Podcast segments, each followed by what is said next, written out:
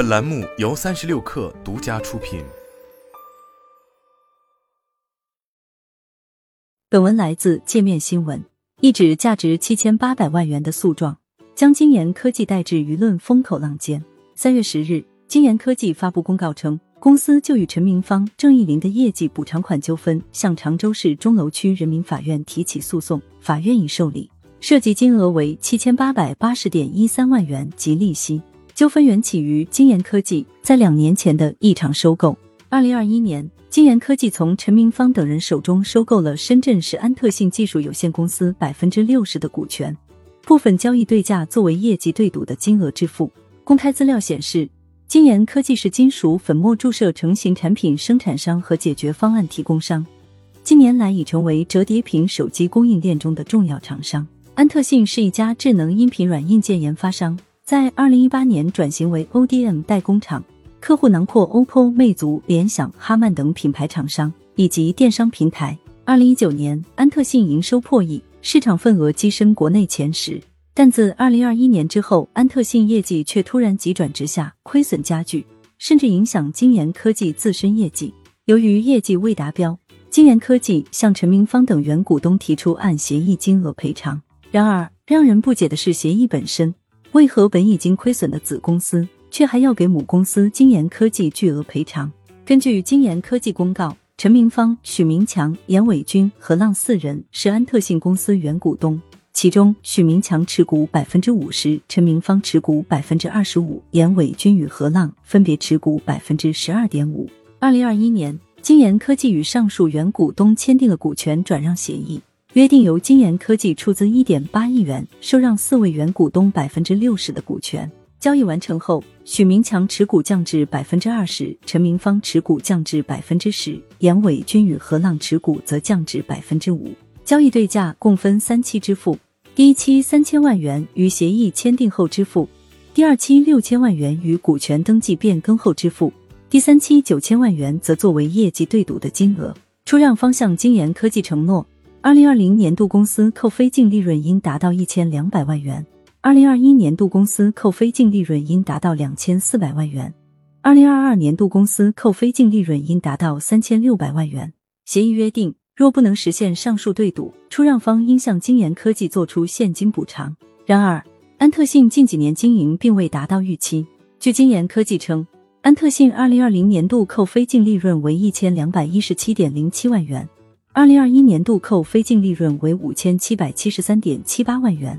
二零二二年度净利润为四千四百五十一点五万元。据此，金研科技主张业绩补偿。根据协议规定的公式计算，出让方应向金研科技支付业绩补偿款合计四点零五亿元。第三笔交易款九千万元予以抵扣后，出让方四人还应向金研科技补偿三点一五亿元。按照比例。陈明芳应承担的业绩补偿款金额为七千八百八十点一三万元。今年三月，金研科技将出让方之一陈明芳及其丈夫郑义林告上了法庭，要求被告承担上述业绩补偿款，并额外支付违约金三百万元。一位长期处理上市公司对赌纠纷的律师对界面新闻表示，上市公司签订业绩对赌协议十分常见，但金研科技与安特信四位原股东签订的这份股权转让协议。条款中存在诸多不合理之处。律师表示，对赌协议中补偿金额和净利润挂钩并没有问题，问题在于公式中业绩承诺期内的净利润数总和至多是零，不应是负数。如果是零的话，最多就是赔偿承诺的业绩；而如果净利润是负数，即亏损，那么负负的正就会产生无限倍数。也就是说，公司亏损越多，金研科技反而能从这份对赌协议中成倍的赚到更多钱。最后导致对赌赔偿金额远高于股权转让价格。律师称，在二零二一年的财报当中，金研科技解释了安特信经营业绩不及预期的原因，主要系在企业规模快速扩张的背景下，出现研发人员超配、部分物料呆滞等情况，以及在整体生产管理、量产规划等方面能力仍有所欠缺，影响了整体的盈利能力。被金研科技告上法庭的陈明芳认为。安特信近几年业绩不佳，一方面有疫情影响，同行公司几乎都在亏损；另一方面，则是金研科技在行情下滑阶段仍然扩张规模，包括在常州设立分公司等，进一步加剧了亏损幅度。陈明芳对界面新闻表示，他没有参与过安特信的任何经营事务，公司其他股东在经营过程中也没有征求过他任何的意见。他在安特信没有担任过包括董事、高管在内的任何职务，在安特信也没有领过任何工资。协议签订后，持股百分之六十的金研科技就实际控制了公司，公司一切经营决策、事无巨细都由金研科技来决定，最终却因为业绩不达标，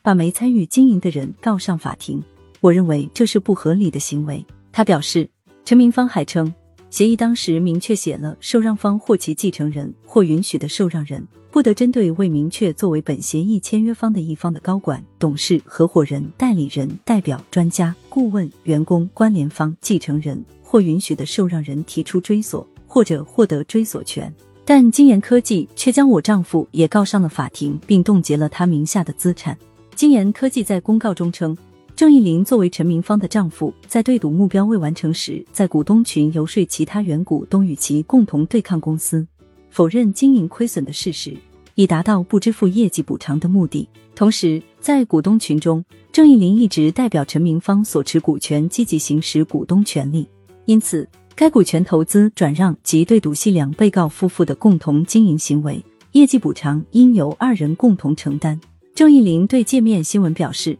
我和安特信的老股东许明强、何浪及严伟军是老朋友，几个人有个聊天群。金研科技威胁要起诉后，我在群里发声，是在帮助太太处理纠纷，表达对金研科技不合理做法的异议。但在安特信，我没有签署过任何一份文件，公司经营从来与我无关，公司办公室也没有任何关于我的信息。我从来不享有任何股东权利，也从来没有行使过任何股东权利。针对郑义林的回应。界面新闻向金研科技方面求证，截至发稿前尚未收到回复。子公司安特信亏损加剧的同时，金研科技自身业绩也处于泥潭之中。二零二三年一季度，金研科技营业收入三点零二亿元，同比下降百分之三十一点二二，归属于上市公司股东的净亏损四千三百三十二万元，同比转亏，扣非净亏损四千四百八十二万元，同比转亏。二零二二年。金研科技营业收入二十五点零八亿元，